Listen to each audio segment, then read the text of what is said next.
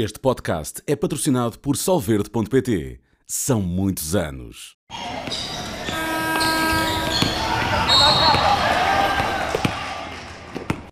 Sejam bem-vindos a mais uma edição do podcast da NBA na Sport TV. Esta é uma edição que é especial porque vamos trazer aqui novidades para este nosso podcast. Isto trazemos uh, coisas novas também do, do encontro que tivemos na semana passada, em que tivemos com alguns dos nossos telespectadores. Aceitámos também algumas sugestões que nos foram dadas, era um dos objetivos, e como tal, uh, nas próximas semanas, nas próximas edições, teremos aqui uh, algumas novidades. Tenho comigo o Pedro Oliveira e o Diogo Carreira, mais uma edição 2830 do podcast da NBA na Sport TV. Vamos começar com a nossa sondagem, que, e essa é uma das novidades, a, a sondagem que vai lançar o tema principal deste podcast. Uh, Draymond Green começa a ser já um clássico, não só do nosso podcast, também da NBA. O problema é que não é pelos melhores motivos. Uh, e basicamente o que perguntamos na sondagem da, da NBA, uh, na sondagem da Sport, que está no, nas redes sociais da Sport TV, uh, na rede social X, se devem ou não os Golden State Warriors trocar o Draymond Green. para já, o sim leva grande vantagem. E começamos por aí, Diogo Pedro. Eu não sou parte interessada nos Warriors, mas acho que se calhar o fim da linha já está. És, é, se eles estiverem mais sei. fracos, os teus. não sei se, se, se, já chegamos ao fim da linha, se o fim da linha está ali ao virar da esquina. Eu, para mim, acho que começa a não haver margem de manobra. Isto também ouvindo o Steve Kerr, ou, sentindo também um bocadinho as vibrações da equipa, eu acho que se calhar começa a ficar complicado aguentar o Draymond Green. Digam de vossa justiça. Eu, Queres começar tu? Posso começar por Sim. tal parte mais interessada ou que, que, toma um bocadinho mais atenção aos Warriors, que, que, são a equipa que eu, que eu gosto e que acompanho com mais atenção, até por causa do Steph Curry. Vamos ver também aqui alguns highlights uh, do histórico do Draymond é? Green que podem ser entregues no UFC. Mas então, começando, enquanto o pessoal também vai espreitando, uh, eu vou tentar explicar aqui, uh, aqui um misto de sentimentos, que não é bem um misto. Eu, por exemplo, em relação à sondagem, tenho dúvidas. Eu votei no sim, mas tenho algumas dúvidas se deveriam. Achas que ainda há volta a dar? Não, a questão não é o volta a dar. Acho que a tal questão da janela estar a fechar, concordo e se sente-se jogo após jogo, apesar do bom início até e de, por exemplo, jogadores como Cominga na pré-época terem dado bons indicadores, mas que depois não transportaram muito isso. Há aqui os jogadores também, e não é só o Green. O Green tem esta questão do comportamento, e basta olhar para as imagens e para o histórico, sendo que ultimamente a coisa está cada vez mais grave e mais recorrente daí também esta suspensão da NBA que já lá iremos.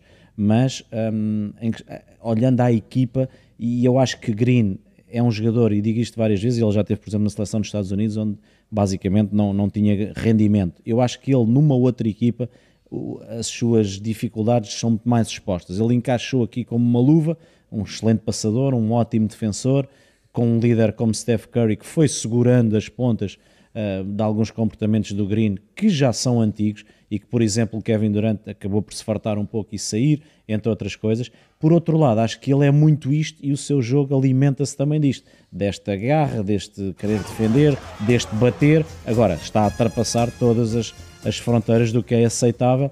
Por outro lado, a equipa está a cair também. Acho que há aqui frustração da parte de Green e de toda a gente. Podemos entrar por aí porque. E depois o Green acaba por é demonstrar uh, desta forma. Olhando para aquilo que o Green uh, tem trazido ou não tem trazido à equipa. Uh... Mas há vários que não estão a trazer, em termos Exatamente. de rendimento. Eu, mas eu, eu agora uh, passámos para o Green, já percebo que tens ainda algumas dúvidas. Uh, eu acho sinceramente que a partir do momento que vejo o Steve Kerr sem paciência, parece que ele já não tem paciência para ele. Acho que, acho que... E não é fácil. E o Steve Kerr é uma pessoa super paciente, super compreensiva. E eu acho que há lá mais, mas que não verbalizam mas isso. Mas que não verbalizam. Sim, sim. E o próprio Steph Curry, que é um par um de senhor, um senhor. Mas entramos agora pela questão da equipa. Este tema do Draymond Green que, que nós escolhemos como principal e buscar os Warriors, aquilo que eles podem fazer, uh, também o rendimento do próprio Draymond Green, ou seja, eu, os números não fogem muito daquilo que ele tem sido uh, durante a carreira. Agora, estes comportamentos tornarem-se mais uh, constantes, eu acho que traz muita instabilidade. Sim, numa equipa que já está em déficit quero perceber de rendimento. Se vocês veem, eh, eu também já vou dar a minha opinião, se vocês veem uh, que se neste formato os Warriors ainda, ainda há algo a fazer, ou seja, se esta época ainda pode ser salva de alguma forma, ou se o que eles têm que tentar fazer já é, por exemplo, o Clay Thompson está em final de contrato, tentar trocá-lo por alguma coisa, o próprio Green.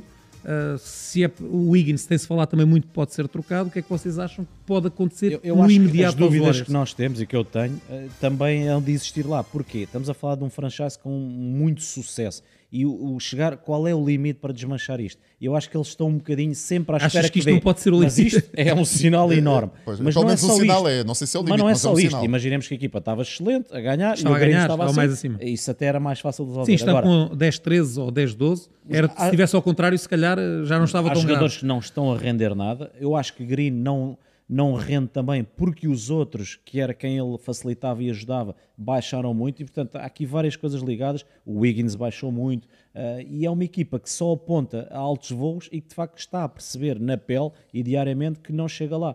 E, portanto, eu acho que de facto a janela, se estava ali entreaberta, está-se a fechar, porque depois este tipo de comportamentos, para quem está a tentar dentro do campo resolver os problemas que tem, que são muitos, não ajuda nada, tira o foco. Ele é um dos líderes, mas um líder que dá este exemplo não é nada, e acho que Steve Kerr está farto. Acho que a própria conversa de ontem, ele é um senhor, mas dá aqui a entender que Green está com problemas, enfim, extra desportivos. E já não é o único que, e- que dá a entender Eu não, isso. eu não É. sei se, eu não sei se ele percebeu. eu Acho que O próprio castigo da NBA já agora, teve aqui eu, em conta eu isso. ia, ia também, eh, antes de passarmos, se calhar, eh, recuando aqui um bocadinho, ainda em relação ao Green, o que é que vocês acharam do castigo da NBA? Eu acho que também é um sinal que a NBA também já não está com muita paciência para o Draymond Eu, Green. eu- eu acho que a NBA hum, primeiro suspendê-lo de forma tão, tão célere, acho que foi a primeira, a primeira boa iniciativa. Uh, a segunda boa iniciativa, no, meu ponto de vista, e que também ao mesmo tempo é aqui algo peculiar e algo estranho, Eu não tenho memória. é de não dar um número de jogos de suspensão, não dar um período para o qual o jogador é suspenso. Ou seja, ele está suspenso indeterminadamente e aquilo que me parece, que, e aí, e aí eu tenho que, dar, tenho que dar aqui também a mão à palmatória, e parece-me ser uma coisa interessante. E foi algo que eu, que eu li num artigo hum, da especialidade, um artigo do- do- dos Estados Unidos da especialidade sobre, sobre este tema. Uh, Parece-me que a NBA está mais preocupada em tentar perceber se este tipo de comportamentos no Draymond Green e com outros jogadores se é algo que eles podem efetivamente ajudar. E eu acho que isto até é um tema até me parece interessante, porque Ele sempre teve estes comportamentos, Sim, nunca teve de forma tão, tão repetida Tão e, tão, repetido e estamos e a tornar mais violentos. também, E tão estão-se a tornar mais violentos. aqui É algumas edições do podcast eh, que e eu disse na altura que tinha receio que isto fosse tivesse tendência a piorar A e escalar, parece não é? que isto está a piorar Sim, e pelo menos é isso que nós temos visto. Tem sido mais repetido, mais violento. hum, e, e- e normalmente isso indica. e- Cada e, vez com menos nexo, não é? Uma coisa Sim. é haver ali uma escaramuça e o o, jogador reagir mal. o, o Nurkic não fez Nada, Nada. absolutamente nada. nada. E, e- e também não respondeu, o que também é bom. eu no caso do Gobert sendo que aquilo tomou umas proporções inacreditáveis Sim, mas, mas o Gobert reagiu. houve alguma uma- coisa pois. que despertou e eu aí eh, não eh, não aceitando consigo compreender o Nurkic Sim, mas- estava perto do Grêmio Mas Miguel, mas Miguel, olhando para as imagens que nós temos aqui e que, e que toda a gente pode ver em casa, hum, enfim, há aqui muitas, muitas das vezes ninguém fez nada. E ele simplesmente. Eu acho que ele ah, cultiva também um bocadinho esta questão do bad boy, enfim, e alimenta-se disto. Agora já está a Sim. escalar Sim. a um nível Eu- que não faz bem a ninguém. Ainda por cima num franchise que, tem, que são, são senhores que Sim, estão ali. é verdade. é desde o verdade. treinador ao eu, líder ao eu staff. não, eu não vou muito pelaquela onda que surgiu agora recentemente. Ah, ele cresceu com os bad boys e ao balneário. Eh, eh, Isso não Muitos- faz sentido. Isso não faz sentido nenhum. uns cresceram Ah, não tão perto mas a ver e Quer dizer, eu- não estou a ver, se calhar o o filho daqueles jogadores que jogaram nos Pistons não são bandidos e não andam a bater em toda a gente no meio da rua, nem, nem dentro dos pavilhões quando jogam basquete. Portanto, eu acho que isto é, é, é algo que não está, que está fora de questão e que não faz sentido nenhum. Aquilo que me parece e que me pa- parece interessante foi esta vertente da NBA olhar para os dois lados. Eh, suspende porque desportivamente ele não pode estar a jogar com este tipo de comportamentos, mas também me parece algo preocupada com aquilo que pode ser a saúde mental do jogador. e isso uma para mim é uma, é uma questão, uma questão mais profunda e parece-me ser conversado interessante. certamente com a organização, Sim, com sim. os E, responsáveis. e- e com com os jogadores certeza também. alguns dos jogadores que privam com ele diariamente e que, e que estão com ele diariamente também devem ter dito: "Epá, há aqui qualquer coisa que se passa com o Draymond Green.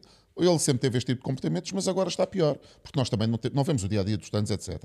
Relativamente àquilo que acontece dentro do campo de basquete, hum, e pegando já na- na- nas palavras que o Diogo já, já deu aqui, já, já, já deu a sua opinião, eu, eu, eu, eu não sei se isto é o, o- a altura ideal para, para fazer ou se deveriam tentar mais, mas eu acho que é um sinal. É um sinal que se calhar com o Draymond Green já não, já não vai dar e muito possivelmente com o Clay Thompson, porque ele também está, está, está aqui na, a defesa. na renovação. Um Mas digam-me vocês, o não, lá está, a equipa tem um nível tão grande nos últimos anos que quando nós dizemos não vai dar, não vai dar para o quê? Eh, Não vão ser campeões? Eu acho que não vão. Agora, desmanchar porque não vai dar para o quê? Nem ao playoff mas- vão. mas- Aí já mas- tenho dúvidas. mas se atrasam muito- É normal a equipa começar a entramos- descer. Mas eh, lá está. Agora aqui a questão que me parece que está em cima da mesa.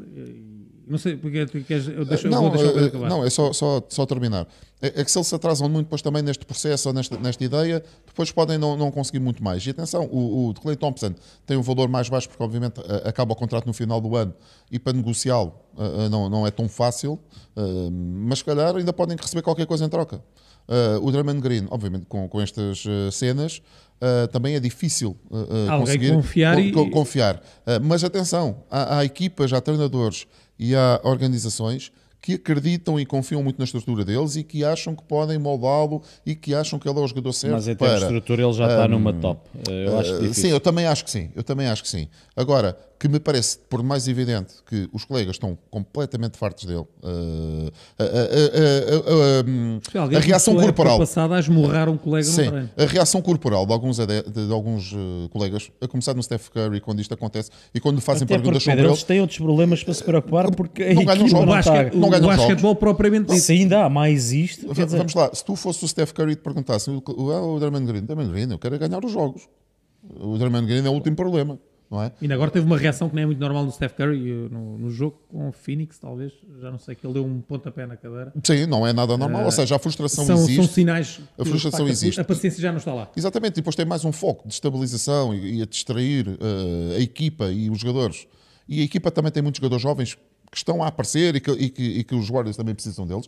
Se, se existe este ponto né, de, de- de distração, também não ajuda nada a equipa a fazer o trabalho que deve fazer, que é ganhar jogos. Né? Porque eh, eu, Sim, eu, eu acho que o do 10, dia é eu acho que o 10-13 e o 13-10 neste momento não iria ser muito diferente, mas obviamente era melhor estar com um recorde positivo. Eh, eu, em relação ao- à- situação do Grêmio, acho que vocês já, já tocaram aqui em, em vários pontos essenciais. ehm, e já o tinha dito, eu achava que via-o eh, a fazer estas coisas e muito despreocupado. Ou seja, eh, daí eu achar que a coisa é quase como se todos os dias ele testasse um novo limite e vá um bocadinho mais longe, e é isso que está a acontecer. Era o meu receio, e para já é isso que está a acontecer. Eu destacaria as palavras do Nurkic a seguir ao jogo. Eh, primeiro, descontraído, espantado. a pois. dizer, primeiro disse, bem, pelo menos ele não me, não me agarrou pelo pescoço, não me tentou asfixiar, como fez ao Rodrigo Albert, num, num ainda- registro ainda mais leve. mais- mais leve, Mas sim. depois, eh, e é uma abordagem que eu não me lembro de algum jogador ter tido em relação ao outro. Ele disse, ele precisa de ajuda e alguém tem que perceber o que é que se passa. E aí já não senti eu num tom mais sério e não me lembro uh, de alguém, mesmo em relação ao Jamorant, acho que não me lembro de um jogador ter tido este tipo de reação. A questão do Jamorant é que não é dentro do campo. não é? Isto aqui é Mas, visível. é- A, a- a declaração de "Pá, se calhar alguém tem que ajudá-lo porque isto não e é do Steve normal. Kerr já é é nesse verdade. sentido. O Steve. Kerr já vai nesse sentido. Uh, portanto, um, em relação ao Draymond Green em concreto, acho que de facto alguém vai ter que perceber o que é que se passa, perceber se ele, e depois há, há especialistas na área que, que eventualmente têm que analisar e perceber se ele tem condições, pelo menos nos tempos mais próximos, para estar dentro de um campo de basquetebol, porque isto. uh, eu sempre gostei da NBA mais uh, picadinha e ultimamente temos tido aqui alguns episódios, mas há limites. Não, isto é um limite Há limites. fora de qualquer Isto, isto já não é. Eu percebo que os jogadores se possam envolver quando há um despique, quando há um choque, quando há algo que pode mais ser dura, entendido é? como um desafio, vamos dizer assim, e os jogadores reagirem. O Nurkic estava ao pé dele e de repente ele vira-lhe um, um- um soco. Não faz sentido. Eu queria ver aqui o outro lado da questão, que é, e, e mesmo agora vou-vos expor à mesa do, do Mike Dunleavy Jr., não é? que veio também agora falar da, da questão e, e tentou levar a questão mais para o lado do basquetebol, disse que a equipa precisa ganhar e de- enfim, tentando re- refocar aquilo que eu dizia, tentando centrar naquilo que é importante, que é o basquetebol e é é o ganhar. e, e Interessa é ganhar. estas coisas não interessam eh, tanto. isto é, um, é uma Mas tal como o episódio do do marcou a época toda, isto é impossível que não afete um grupo Claro, de trabalho e uma equipa. Claro. Hum, eu vou-vos pôr à mesa com o Mike Dunleavy e está tomada a decisão, vamos mexer, vamos ter que fazer alguma coisa. Por onde é que vocês iam? Ou seja, eu eh, posso começar agora, retomando aqui a ideia do Pedro, é eu percebo aquilo que tu dizes, ou seja, qual é que é o ponto em que se diz "V- já chega ou vamos ter que partir para outra. Ahm, quando as equipas se atrasam muito a tomar a decisão, se calhar quanto mais tempo demoram, mais tempo vão demorar depois a reerguerem-se. E eu acho que neste momento, se calhar, é essa a questão nos Warriors. Ou é respeitar um núcleo de Essa jogadores. travessia no deserto vai ser mais curta ou menos. Ou é? mais- exatamente. Porque eu acho que ela vai acontecer e é natural. Tu dizes-me assim: teve sucesso. eh, olha, eu posso pegar nos Lakers, olhar para um Clay Thompson com outro tipo de funções, eu acho que ele é um jogador muito válido. Eh, não lhe dando a responsabilidade. Muito válido, é um luxo. Não, Eu- não, não, falo, é ter um luxo. LeBron James e Anthony Davis, depois ter um atirador como Clay Thompson, quase ali à espera. Acho que é só um dos melhores atiradores da história. Portanto, eu acho que ele, noutro tipo de contexto, eu acho que ele ainda vai ser muito válido. Atenção que ele ainda ontem faz 30 pontos. É o que eu estou a dizer. Não, eu. eh, repara, lembra-te do Zit com o Ray Allen. Final Por de exemplo, carreira. Por exemplo, Um dos melhores atiradores da história. um encaixe perfeito. Juntamente com, com os melhores Wade. jogadores da, da atualidade, da- ou- ou pelo menos na, atua- na Mas atualidade. vocês dizem isso em final de contrato agarrá-lo ou uma troca? É que os Não, Lakers... uma troca antes uma de terminar troca- o contrato. Pois, mas é que para aí- os Warriors é o que faz sentido. Tudo bem, para ter algum retorno. jogadores. Porque, aliás, as, as negociações para contrato estão, estão travadas. Uh, saiu uma notícia que os Warriors lhe tinham oferecido 24 mais 24, penso dois anos, e que ele Rejeitou. uh, rejeitou. Também digo que não sei se fez muito bem, porque uh, nesta altura da carreira não Mais do que isso, não calhar. sei se ele vai ganhar Vai mais. ser, di- vai ser difícil. Um, São decisões difíceis, Chris que é o Paul. que tu dizes. Ainda há valor para ir buscar outras coisas. E começar a pensar, se calhar, em jogadores mais jovens, tudo Pode isso. Ziemski, Cominga, começar o Curry, eu, eu do Curry não abdicava, ou seja, acho que o Curry, tendo um Curry, uh, Cominga pode Ziemski, lá Curry está. é para acabar ali. Eu acho que com algumas trocas a equipa pode ficar muito interessante. Se calhar não vai dar para o título, mas se calhar consegue ir buscar jogadores mais jovens e começa desde já a preparar A o futuro. sim, e sim. essa é, é- é, neste momento, uh, e eu sou muito, vocês sabem, pelos jogadores que fazem as carreiras uh, nas equipas, uh, na mesma equipa. Eu gosto muito disso, ainda sou um bocadinho antiga nesse aspecto. Agora, o Green é um caso muito especial e o próprio Clay Thompson, pela questão de não terem chegado a acordo na renovação. Uh, eu acho que ele vai acabar por sair. E agora cabe aos Warriors definir se querem algum retorno ou simplesmente chega ao fim do ano, limpam o salário do Clay Thompson e vão para outro. É, eu acho que eles têm que analisar o que está acontecendo neste momento. Uh, portanto, há- às vezes, uh, e acredito que o Mike, Mike Dunleavy Jr., se estivesse aqui à, à nossa frente, estaria aqui a explicar qual era a ideia dele para o futuro da equipa. Com certeza deveria ter algumas ideias. Mas o passado aqui tem muito peso. pesa, Eu claro não estou a que o dizer que isso passado- está certo, não, não, mas não, tem mas, muito mas, peso. mas repara, Diogo, eu não estou a dizer E estou a bem, e dizer- bem, atenção. Estou a dizer que se calhar o Mike Dunleavy Jr. tem ideias também a pensar no passado. Ele agora está a analisar é para o presente. E, isto, e, Porque ele tem e que a NBA é analisar- um negócio. É, ele tem que analisar É um o que está a acontecer atualmente. O que é que está a acontecer atualmente? Portanto, tenho aqui um jogador, temos um problema grave com ele, que temos que o resolver e não sabemos E tenho uma equipa que não ou ganha jogos Tenho uma não equipa que não ganha jogos, tenho o Clint Thompson que não quer renovar e, e eu tenho que andar para a frente. Ou seja, também, se fi- ficar muito preso no passado, depois acabam por também não, não andarem para a frente. Eu só E- acho que a questão ao passado é que só não houve ainda mais decisões porque ainda estão um bocadinho a respeitar, digamos, o que foi feito. Mas já há de chegar uma altura que isso tem que Olha, ficar de é, facto. é, tem que ser frios na decisão. Vê o exemplo, vê o exemplo dos Celtics. Uh, Big 3, Big 3, Big 3, já não vamos ganhar com eles, a idade deles já não E vai permite. ter que- Vamos e ter aí- que fazer alguma Aí coisa. foi tudo de uma vez. Não, mas, mas aí, lá está, apressaram muito o processo de reconstrução porque conseguiram sacar aos Nets tudo e mais alguma coisa. Sim, sim, Em termos tiveram uma oportunidade e eles aqui podem tentar algo. E essa é, essa é, a claro, tal, é claro é que tal o- questão de agir no momento certo ou já ir tarde. Sim, e nisso o Danny Ainge é, é alguém que pode ensinar mu- muita E coisa. muito frio, muito- muito frio. chega à altura de tomar decisões, frio, toma e- Muito racional, muito frio.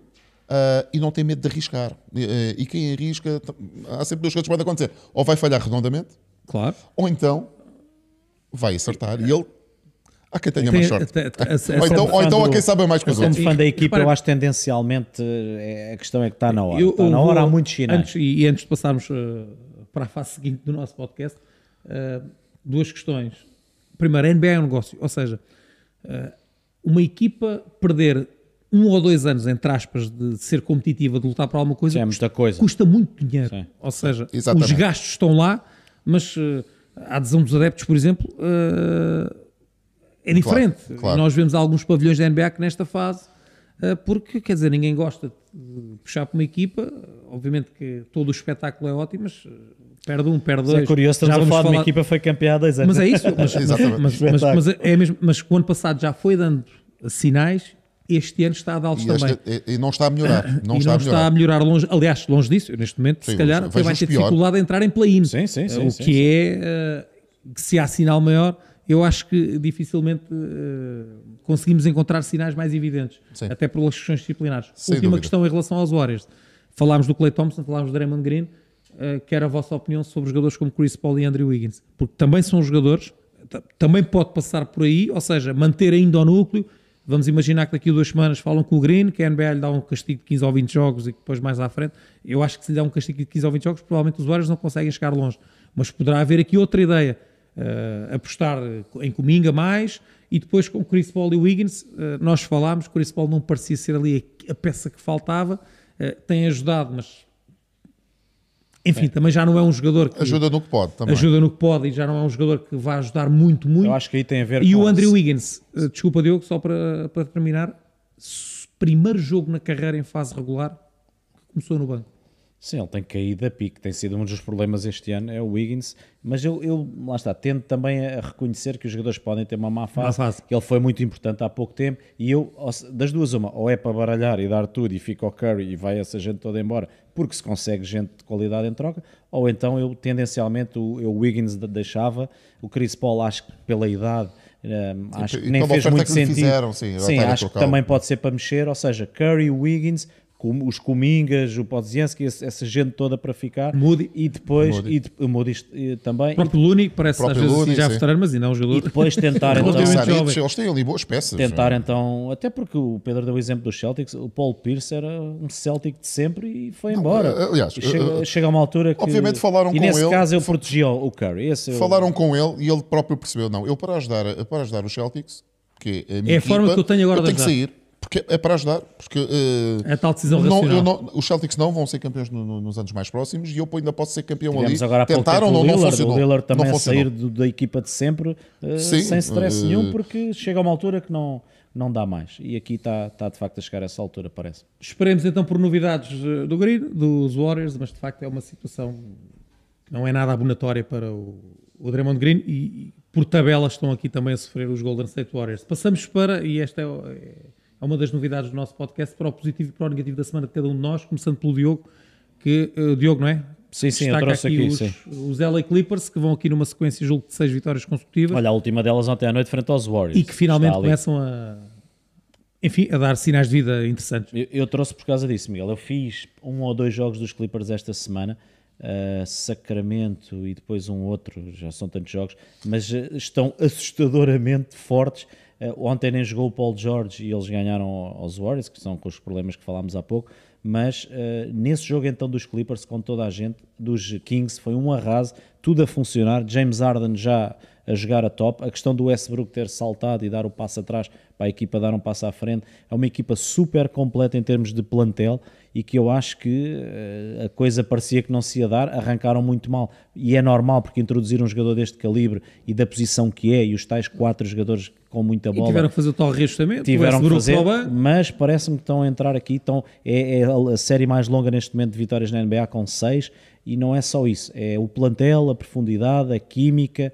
Uh, estou a gostar muito e esta versão dos Clippers pode ser assustadoramente boa uh, para eles e, portanto, quis trazer aqui eles como o mais positivo da semana para mim. E o negativo?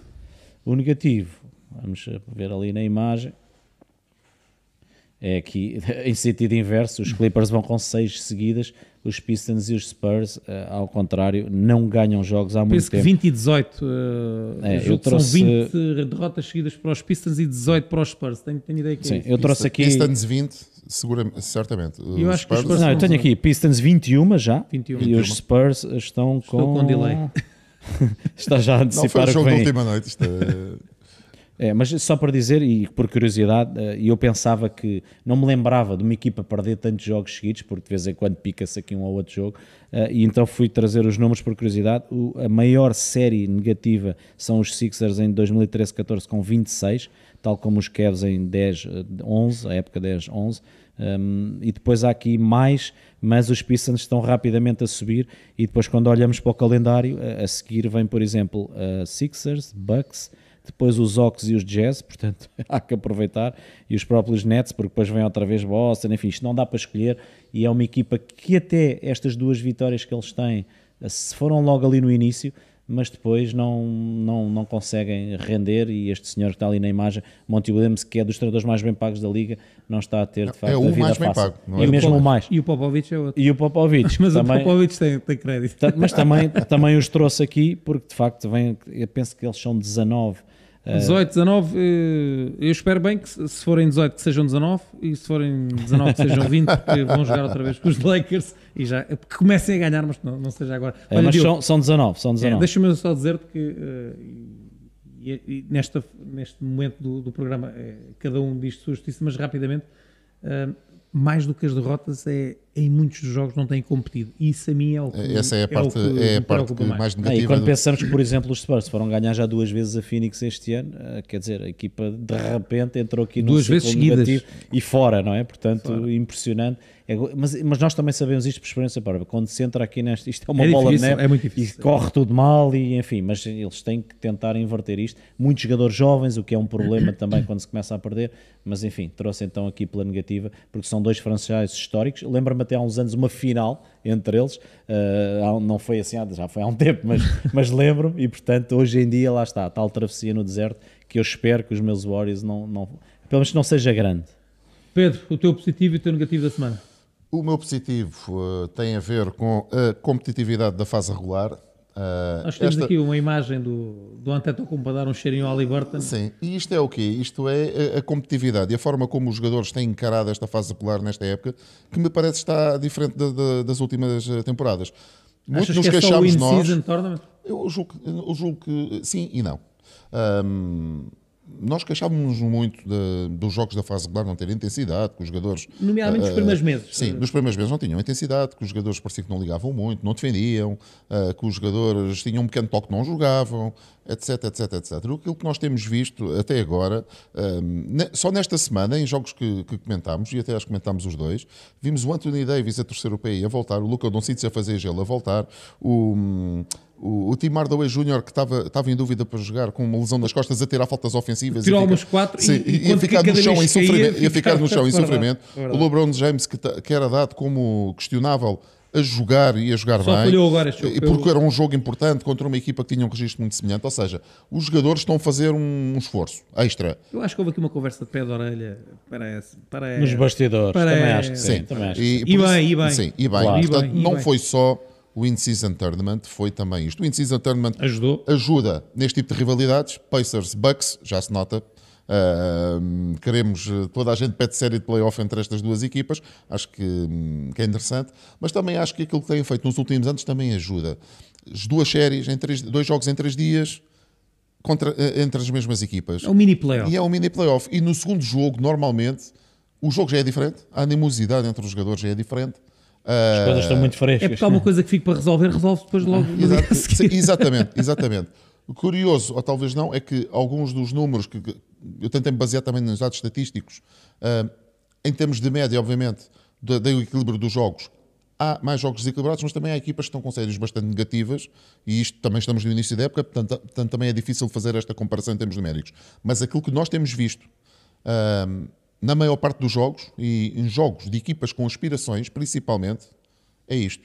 Uh, casos, casinhos, uh, utilizando, uma, utilizando uma gíria, gíria política, picardias, jogadores a serem suspensos, uh, etc. Ou seja, as coisas estão a ser levadas de forma diferente e isso agrada-me, é bastante positivo. E o que é que não te agradou?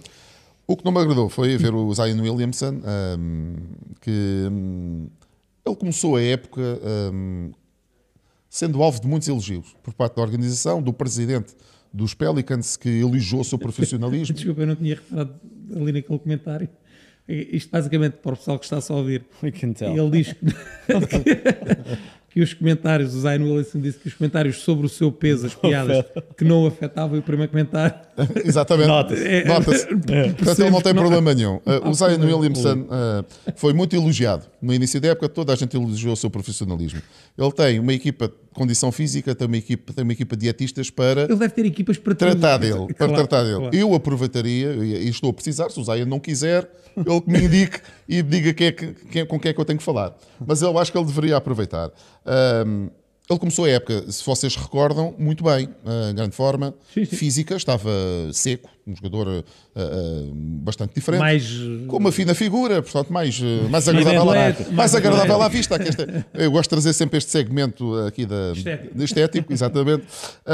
E os Pelicans, inclusivamente, nos últimos anos, deram-lhe ali um contrato de. Eu trouxe aqui apontado 231 milhões por 5 anos. Não sei se dá para contratar uma isso equipa de engordou, foi a conta bancária, engordou. Uh, mas estamos a falar de alguém que também tem este contrato, mas tem uma cláusula para o excesso de peso, que são. um, portanto, a cláusula do excesso de peso são sempre, sempre que ele ultrapassa os 133 quilos. um, ou seja, o peso dele mais uh, porcentagem de gordura, se ultrapassar os 133, ele é penalizado.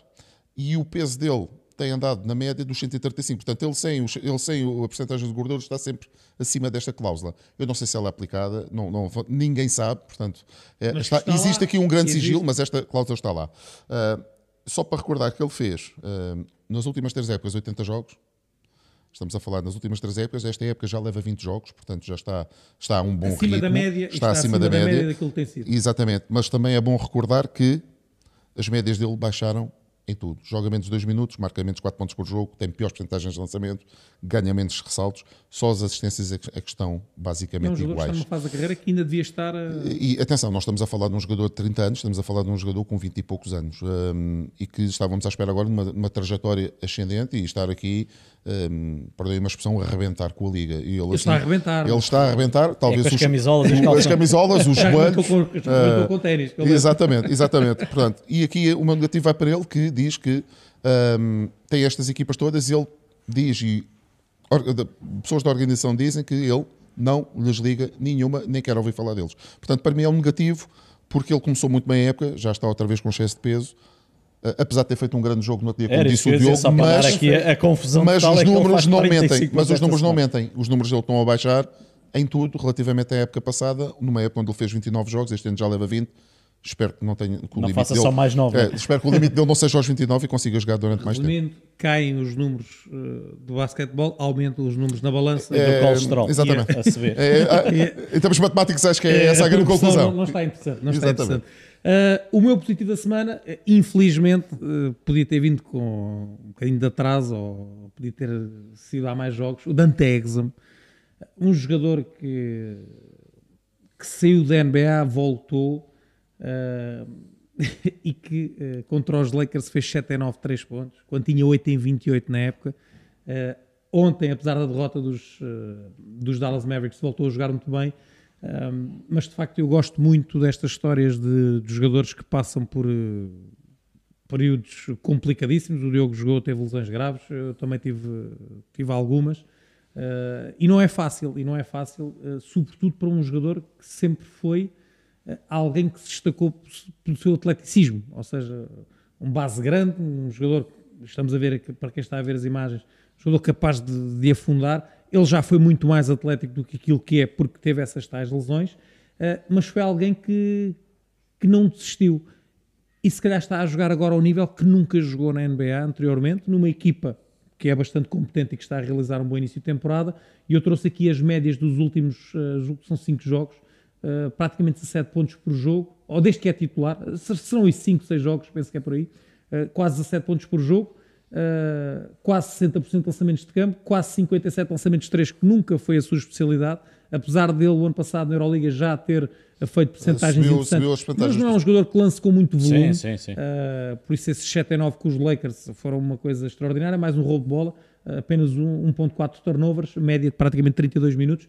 Pensando naqueles que são os encaixes ideais para o Luka Doncic, não era o primeiro jogador em, que nós, em quem nós pensaríamos, um, um Dante Exum, mas está a ser um jogador muito útil e uh, não vou dizer que está a substituir o Kyrie Irving da mesma forma, mas está uh, a ser ali um excelente complemento ao Luka Doncic e, e reforçando esse dado. Gosto muito destes jogadores que conseguem superar eh, períodos bastante complicados. Há muitos que já não voltam a ser aquilo que Claro. foram e às vezes até quase que desistem da sua carreira. Não foi isso que aconteceu com o Dante Exum e fica este. Deixa-me só dar uma nota eh, que eu, nós damos aqui os jogos da Euroliga. O ano passado grandes exibições e a questão de vir à Europa para agora ter nova oportunidade. E depois já falámos aqui de gravatas. Ele, o ano passado, também esteve envolvido ali com o Iabuzel. Coitado, nem Também percebeu foi- o que é que lhe aconteceu Pois, pois. eh, naquela Foi- confusão entre o o Real Madrid e o Partizan. O da Wrexham esteve ali eh, na primeira fila. Olha, Miguel e Diogo, ele está, ele está com melhores números do que teve na Euroliga, portanto fez-lhe realmente muito bem. 5.4 assistências, não sei se cheguei a dar este título. Está Sim. muito bem. Está muito bem. Ah, e ficamos, todos nós ficamos muito satisfeitos pelo australiano. Podiam ter feito 7 e 9 com os Lakers, o recorde de carreira 3 pontos, mas ah, e mesmo no final do jogo, tanto o LeBron James e o Darwin reconheceram que o plano de jogo passava muito por ser ele o jogador ali quase que a de borla e correu muito mal. O meu negativo da semana é Yanis no dia eh, e por aquilo que ele fez no dia em que bateu o recorde de franchise e o seu recorde pessoal de pontos, com 64 pontos marcados. Jogo entre Milwaukee e Indiana. Uh, confesso que seria dos últimos jogadores em relação às superestrelas que via a ter um comportamento uh, como ele teve, que saiu disparado a correr para o balneário dos Indiana Pacers uh, após o jogo uma grande confusão. Eu até hoje ainda não percebi, eh, porque era Indiana que tinha que ficar a bola. Os próprios Pacers disseram que ficaram com a bola de jogo porque queriam dar ao Hulk que tinha marcado um ponto. Depois vê-se a imagem, é um elemento do staff dos Bucks que logo a seguir ao pito final que vai buscar a bola às mãos do árbitro. Não sei se depois esse elemento do staff dos Bucks deu a bola a alguém. Uma tremenda confusão. Uh, o Rick Carlisle, que é alguém muito ponderado, vai dizer: Mas isto até há duas bolas uh, de jogo. Uh, depois o Yanis vai dizer que tem uma bola, mas que acha que não é bola de jogo porque sente, não sente que seja a bola com que. Isto foi tudo uma atrapalhada.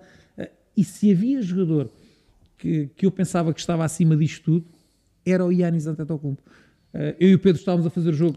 Este jogo foi todo estranho. Todo o jogo, desde, o, desde, desde aquele, desde daquele chega para lá que já vimos do, do Antetokounmpo ao Burton.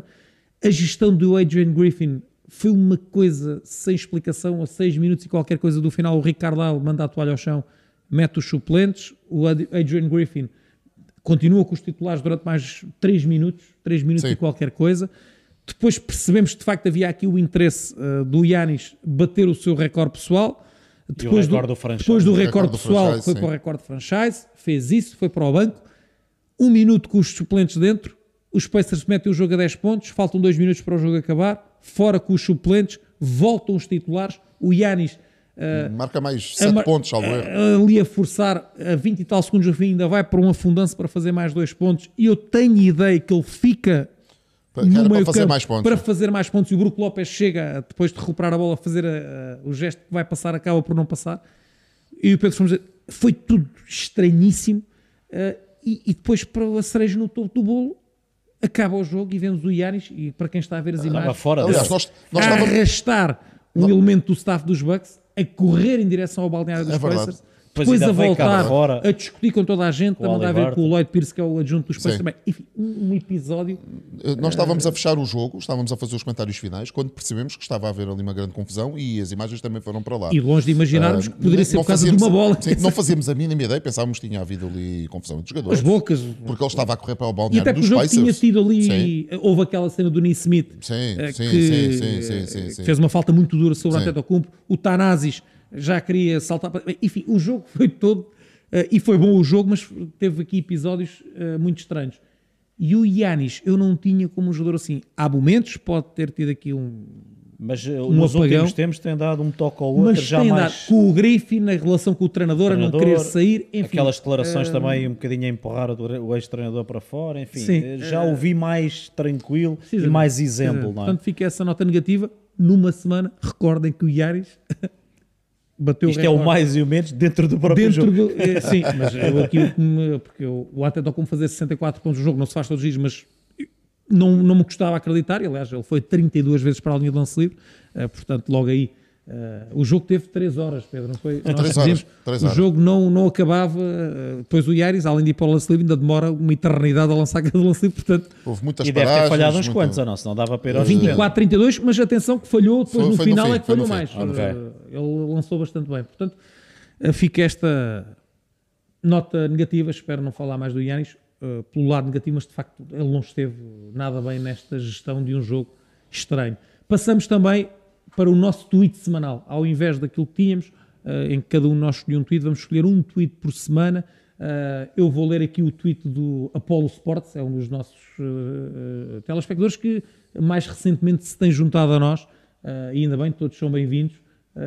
e escreveu: Estas equipas tentam juntar super estrelas atrás de super estrelas, ele que desconfia sempre que chegam lá. Acha mais equilibrado quando juntam um trio interessante em que se tem duas super estrelas e uma terceira figura que encaixe bem, como dá aqui o exemplo dos Cavaliers de LeBron James. presumo que quando estava Kyrie e Kevin Love, talvez. Eu também confesso que ando muito desconfiado com as equipas das, das super, super teams, não é? Como se uh, o Diogo trouxe aqui os Clippers, de facto, parecem estar aqui num registro interessante, mas uh, estou muito desconfiado com o Phoenix, por exemplo. Ainda agora, o primeiro jogo com todos juntos, perderam em casa com Brooklyn. Quer dizer o que quer dizer, também não, não tem ainda muita. muita Conexão, muita rotina é, juntos. Nem treinar, nem treinar juntos. Devem ter nem treinar, nem jogar mas de facto eh, eu cada vez mais acredito nos encaixes e nas peças que, que se encaixam. Uh, e há equipas, uh, por exemplo, se calhar os campeões, até porque são os campeões, são talvez o melhor exemplo disso. Há, um, há, há dois grandes jogadores, duas, duas, grandes figuras, e todos os outros estão pensados para encaixar uh, da forma e correta nas superestrelas é. e fazer o trabalho que a equipa precisa que eles façam. Eu pessoalmente cada vez mais, cada vez mais acredito nisso ainda há a ideia de alguns franchises tentar uh, juntar superestrelas. Acho que é aqui um tweet muito interessante. Digam também vocês de vossa justiça, mas eu, eu, eu consigo perceber acho, e, e, vou por aqui também. Eu acho interessante e já deste aí exemplos. E ainda há poucas horas fiz o jogo dos Nuggets e de facto aquela equipa está a rolar, está muito, muito bem. Uh, e eu acho que na NBA, e se olharmos para trás é histórico e é verdade, duas estrelas para ser campeão tem que haver. A questão aqui é que, historicamente, também já houve equipas, os Celtics que o Pedro acompanha, com o Big Tree, enfim, uh, mas dentro do Big Tree, e é isso que diz aqui o nosso telespectador, há, há, sempre ali uma que se calhar é um bocadinho abaixo, e isso não tem mal nenhum, e por exemplo em Miami o Chris Bosh era ali se calhar o, o menos forte, o Chris Middleton eventualmente também ali no, nos com o Holiday com o Holiday, eh, e há inúmeros exemplos disso, o Ray Allen eventualmente um bocadinho abaixo do Garnett e do Pierce, mas o abaixo aqui em termos se calhar de buzz, o abaixo de nome, relativo, é relativo. É relativo. Precisar de bola, mas ou exemplo, seja, o que eu digo é, não, eu acho bola. que é isso que o Apolo quer dizer, que é, não tem que ser os, os três All-Stars, três do melhor que há. Dois grandes jogadores para ser campeão, eu acho que isso do mínimo, e depois aqui um outro complemento ali como braço ontem, direito desses dois eu grandes jogadores. Eu falei muito disso na transmissão do jogo dos Celtics, porque acho que os Celtics estão... O que acontece é que os outros jogadores que não as duas superestrelas são muito bons mas todos eles. Sim, e aí quem é o Big Three? Ok, Tatum e Brown, mas e depois? É o Holiday? É o, é, é o, é o Porzingis? E, e, Lá está, não interessa. eu acho que é a chave e, e, e, que pode ser, e eu acho que vai ser o segredo dos Celtics. Derek White, uh, Drew Holiday e Porzingis são jogadores que se não tiverem a bola, não há problema nenhum. Eu acho que essa é a grande chave. Nenhum. Eles, ontem apareceu o Derek White a ganhar ressaltos ofensivos, o Holiday é a mesma coisa, uh, o Porzingis está super tranquilo, faz sempre porcentagens boas, espera o seu momento, o seu tiro 3, um ou outro ressalto, um ou outro alley e os números aparecem, mas são jogadores que não vivem de ter a bola na mão. E ontem, curiosamente, falei muito disso, uh, acho que este tweet também tem a ver com isso. Uh, os Celtics, eu acho que, uh, mas aí no extremo, porque de facto os jogadores estão neste momento o Sporting que é mas ele fala, muito bons. Mas ele são All-Stars, não é? Os Cavs e os Cavs, por exemplo, White. o Kevin Love era esse jogador que não precisa tanto. Uh, como, no, como o Real não precisava tanto, porque era Mas quando vem, é isso, é isso. Portanto, o terceiro ser um desses é top. Eu não sei se são dois, são três, são quatro, mas eu acho que há sempre, tem que haver sempre.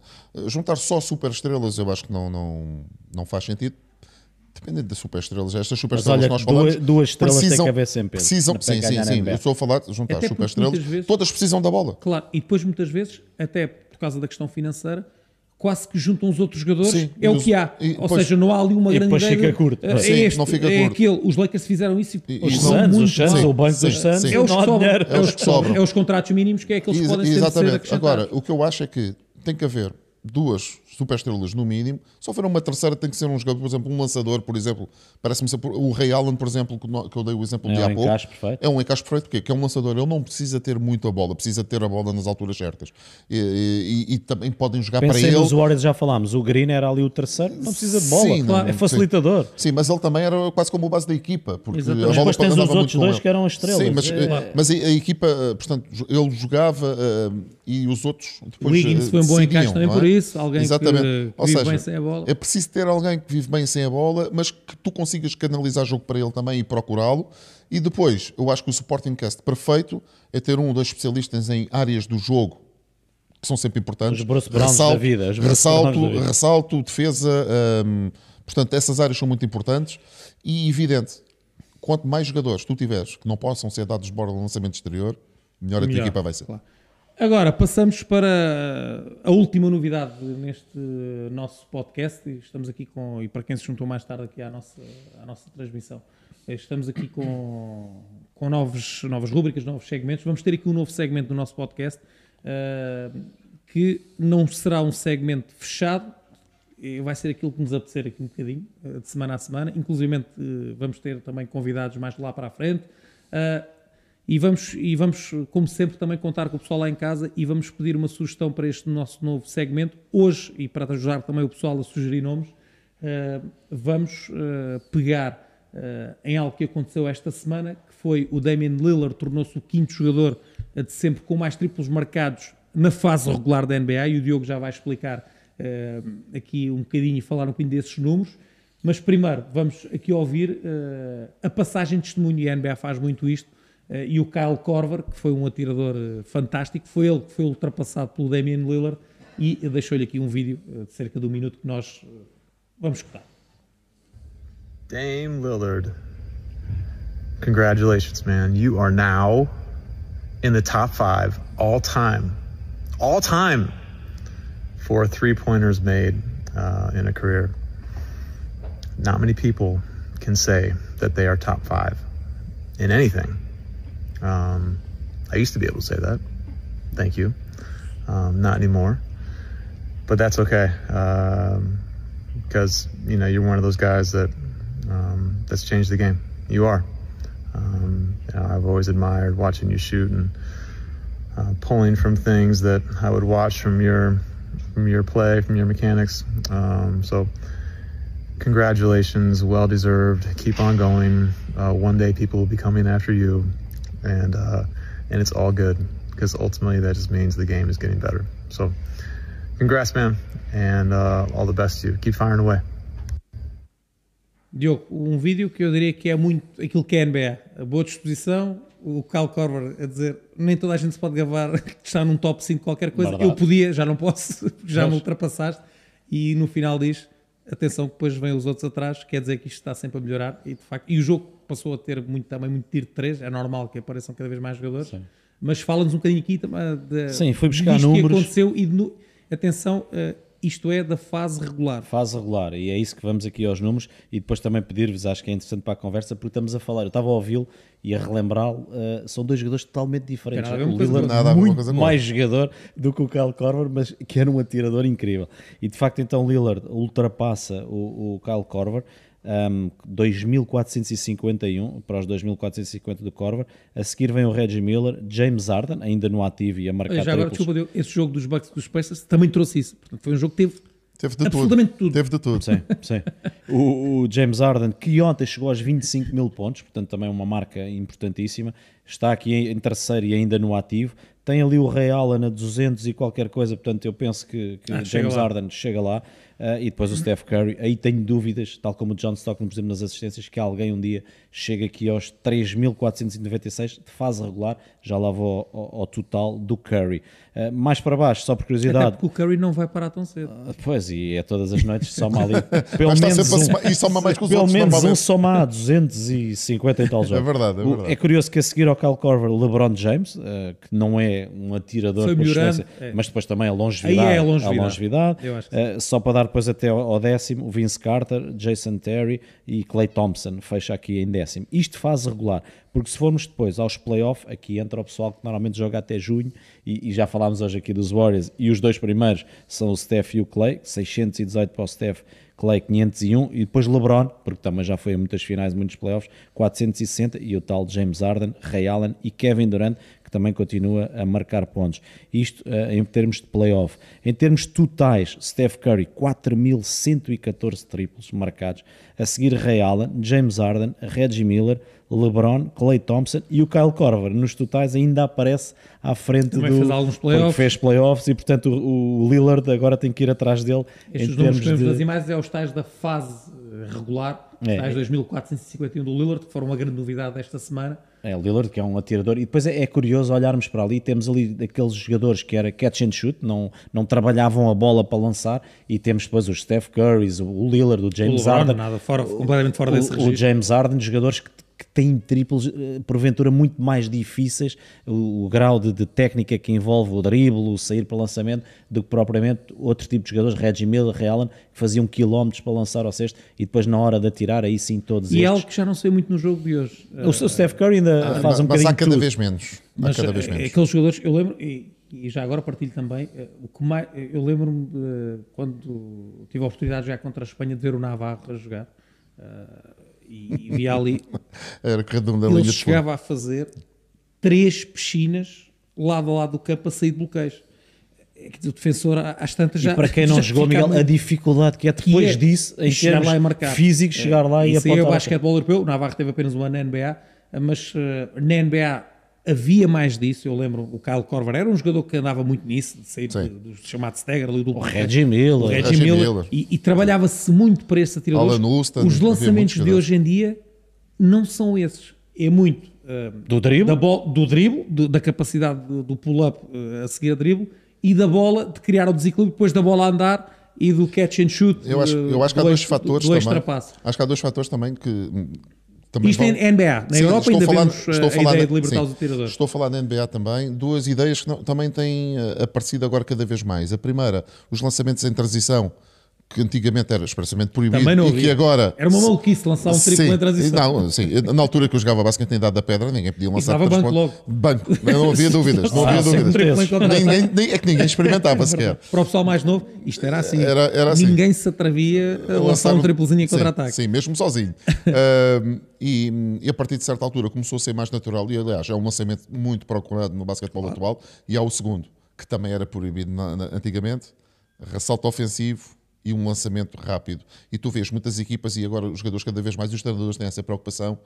A pedir aos jogadores para se posicionarem rapidamente para abrir linhas de passe para atirarem após o ressalto Cleveland ofensivo. ontem perde muito por isso. Ressaltos ofensivos, bolas para fora e, E é- tiros é uma abertos. Porque os jogadores vão para o ressalto e os tiros depois, por Exatamente. norma, são é uma tendência do jogo também, e eu ouvi até uma tese muito interessante do Mike Kay, o antigo treinador do Duque, que dizia este é o lançamento que nós mais treinamos no treino. Alguém na área pintada a passar a bola para fora e alguém a lançar. Portanto, eles têm que marcar este lançamento e nós queremos este É o lançamento. lançamento mais, mais Exatamente, treino. exatamente. Uh, Diogo, queres Olha, dar... tenho, tenho mais aqui só números curiosos, porque depois fui à percentagem e aí aparece um senhor em primeiro.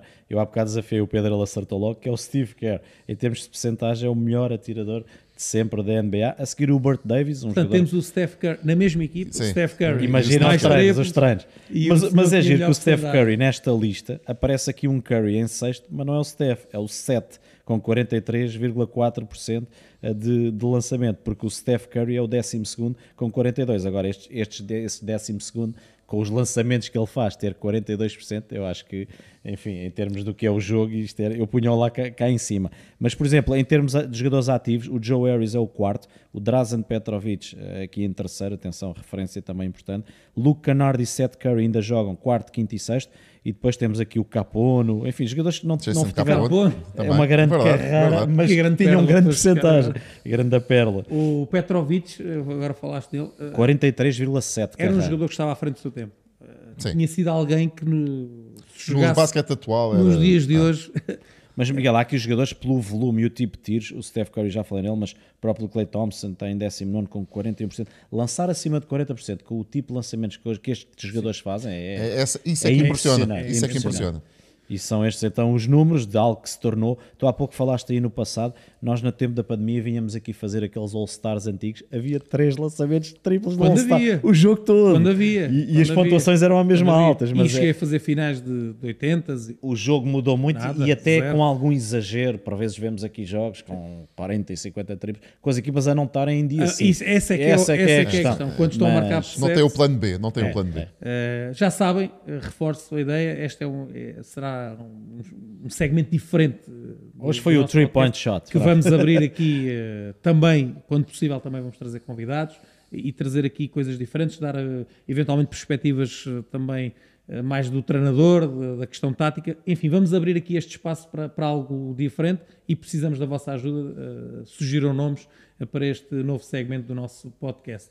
Para fechar, aí voltamos ao nosso normal eh, ao nosso buzzer e começamos pelo Kobe White. Trouxe Eh, aqui. o Luís Avalanche diz que ele já está quase ali a chegar ao nível do Steve Nash. Achas que é caso já para dizer disso? Só se Estou for ali brincar, no ele não cabelo. disse- Ele não disse Não nada disse- disso. Ele Só disse- se for ali É no melhor, é cabelo. melhor defendê-lo, é melhor ele não disse nada disso, mas está- está muito entusiasmado Mas está pelo Kobe maravilhado, White. está maravilhado. Está muito contente. Mas tem, ra- tem razões para isso. De facto, com a saída do Zé Levine, e isto é- eu trouxe também para dar aqui a discussão rápida, que podem começar a olhar aqui para esta equipa e a perceber que se calhar o Levine pode ser alguém para usar, como já demos aqui exemplos, para trazer outro tipo de jogadores, porque há aqui jogadores como Kobe White, pelos vistos dão o passo em frente, porque não é só um jogo ou dois. Ele nos últimos sete, como Olha, vemos achas, ali... eh, deixa- antes de, achas que está a ser bom o Lavin estar de fora ou está a ser? Não, está a ser bom para perceberem que se calhar podem buscar outra coisa, porque o Kobe White deu o passo em frente. E são Ok, Mas ele deu o 26 passo em pontos. frente também porque o Lavin saiu. Não, tem mais minutos, tem mais minutos, tem mais bola e tem mais Ok. E a equipa ganha mais também. rendimento.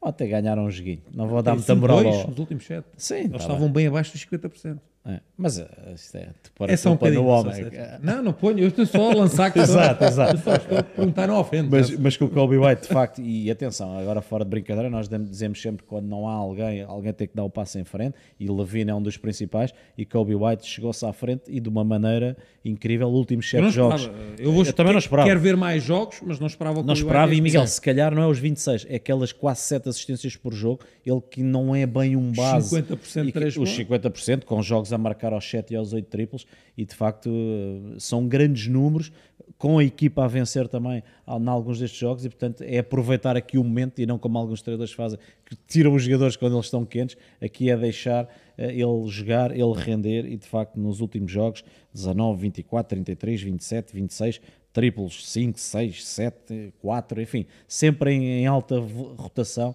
e, Kobe White é aqui o meu destaque porque, enfim, Chicago também merece de vez em quando algo pela positiva. Passamos para o eh, buzzer do Pedro. Uh, isto de ser pai, há, há quem não consiga lidar e, e baixe o seu rendimento, há outros jogadores. O primeiro que me vai sempre para a cabeça é o Fred Van Vliet, uh, que a meio de uns playoffs foi pai e depois desatou a jogar, que foi uma Sim. coisa louca. E parece que o Don Cic tem tido, não que ele estivesse Pois, já estava louco. a jogar Não, mal, ele, ele já, ele mas já parece muito que a bem. coisa piorou, entre aspas, no bom sentido, ou seja, Sim. está cada vez melhor, depois de É. ter sido pai. É verdade, olha, e ele começou com 33 pontos, depois passou para 35, 32, 40, 36 e voltou a fazer 39 pontos, eh, isto nos últimos seis jogos, portanto já a contar com o último jogo, que não está aqui neste, neste grafismo. Ahm, E assistência? Assistência está incrível. Assistências também, portanto ali estão 17, 6, 10, 11, 18, ontem foram mais 13. Ahm, muito mais vitórias do que derrotas, acho que ne- neste, neste período só perderam um jogo e foi o último jogo. Portanto, ser pai para o Luca Doncic não lhe está a causar problemas nenhums. Obviamente ele deve ter muita ajuda para me dar as fraldas à criança, como é lógico. acredito que- Acredito que sim. Pedro, olha, do alto dos meus três filhos, eu acho que ele assiste o biberon e arranca para outro quarto para dormir, porque senão não Sim. rendia assim. Ele disse, ele a seguir ao jogo com os Lakers e eles tinham jogado em Memphis, ele Sim. disse, não sei se é verdade, disse que não tinha dormido nada, É verdade. que se sentia muito velho. Se está a cumprir as obrigações de pai, não está a Não dormir. está a Não descansar. não está a dormir, não. Mas olha, acho que tu disseste a palavra certa, porque ele assiste e assiste muito, e aqui nós vemos as assistências dele em grande, espero que também dê assistências ao, ao filho, e até dá, aqui em jeito de brincadeira, Miguel, propor aqui ao nosso amigo Diogo, que foi pai agora bem recentemente, se calhar volta a jogar basquete, se calhar vai começar a marcar aos pontos, nunca mais acaba. Eu acho que não. Mas tens que Eu- escolher, Eu bem, acho o, que o Diogo que é escolher bem o só, clube. só, só vai utilizar aquela parte do Lucas Francisco que ele disse: Estou-me a sentir velho. Não, é, eu acho que é isso. eu Velho é e gordo, O é é isso, é isso. Mas fica ao Fala com o. Zion, fala com o Os Zion. meus já não me viram quase jogar, mas eh, de facto não sei. Ele é uma máquina. E já agora, uh, Isto é assim, isto, em termos pessoais, claro que é isto dá para MVP ou não? É, pá, acho que pode dar. Ah, Estes números são números Assim a equipa também ajuda um bocadinho. Se a equipa eu acho que vai andar por ali. Sim. Não vai ser top, mas uh, também não parece É, que mesmo que não ganhe, não há dúvida que é um dos melhores jogadores da liga atualmente, uh, se excetuarmos depois aquele feitiozinho. Pode ser que o filho, a filha, acho que é filha, ajude Filha. um bocadinho também a, a deixá-lo um bocadinho mais, mais meloso e menos uh, a reclamar. Ele aqui neste desenho está bastante simpático. Normalmente nos jogos está. Não mostra assim os dedos. Exatamente. Uh, fechamos com o meu buzzer e apetece dizer: não há pai para o Darwin Tem filhos, não. Eu, uma das Mas massas- olha, não está com a mão no bolso. Pois é, é verdade, estava Eu é sempre- tentei, mas esta foi a foto- mas, mas está lá perto, já estava, Sim, sim, já sim, estava sim. a meter a mãozinha no bolso. Eu tentei encontrar aqui uma foto de facto com a mão no bolso, mas foi esta que veio. Nós, eh, eu acho que o pessoal que vê os jogos dos Lakers já está mais do que identificado com a pose eh, do Darwin M eh, nos jogos. Eu, uma das, máximas, uma das, das máximas que utilizo no- enquanto ex-jogador e agora treinador é que nem sempre as coisas estão todas bem quando se ganha, nem sempre está tudo mal quando se perde. Os Lakers acabaram de ser a primeira equipa a ganhar o In-Season Tournament, primeira equipa da história, isso já ninguém lhes tira. senhor. Portanto, a ninguém treinador histórico, atenção. Treinador histórico. Puseram no bolso o troféu. Exatamente. Eu nas últimas Pôs os transmissões, Pacers no bolso. eu nas últimas transmissões não tenho resistido a, a dizer eh, quando há um challenge, dizer isto se fosse o Darwin M, nem pensar. Eu não me lembro do último challenge que o Darwin M me pediu. Eh, tenho acompanhado Acho que é grandes arbitragens nos Lakers, ele não Claro, precisa. no fundo ele não quer pôr em causa, deve ser isso. Eu acho que se calhar ele não se apercebeu que há a possibilidade no challenge e que este ano, vencendo o challenge, ainda se tem outra possibilidade, que ainda é, quer dizer, e o que é que isso tem trazido na grande parte dos treinadores? Ainda aos últimos dois jogos que fiz, ao primeiro período, Já estão a pedir. Treinadores a a pedir. Ah, Portanto, ah, ontem aconteceu. Ontem o jogo que fiz ganhou os dois challenges. Ou seja, até se houvesse mais, viriam aí. Ah, a questão do challenge tem mexido com os nervos. Ah, o ser aquele famoso descontempo pedido pelo LeBron, que foi ali resvés, ah, não é o LeBron que tem que pedir o descontempo. No momento de grande tensão em que o jogo está ali, e estes treinadores têm a possibilidade que nós não temos na Europa de entrar pelo campo dentro e dizer para tudo que é descontempo. E tem mais descontos de tempo, E atenção. mesmo em momentos de alta tensão, onde é que estão as mãos do Sr. Darwin? No. Nos bolsos. Ele muitas vezes está meio que encostado ali à mesa dos oficiais. Quer dizer, eh, Estás não- a senti-lo pouco ativo. pouqui- estou muito mais ativo eu a a ficar maluco a ver É o síndrome, Lakers. como é que era o dos Warriors? O, que saiu, o Silas, não era? É um do, dos- do, do mesmo campeonato, dos Rockets, Rockets. Eu sei que Mesmo e, campeonato. e é bom eh, e quem está no banco ter alguma calma para ter discernimento, mas calma a mais. Olha, mas olha, Miguel, Calma lá com a calma mais, porque eu com esta fotografia pensava que ias a falar do último desconto de tempo no jogo dos Mavericks, com o jogo perdido a dois segundos era, do fim. é- era o meu fechado.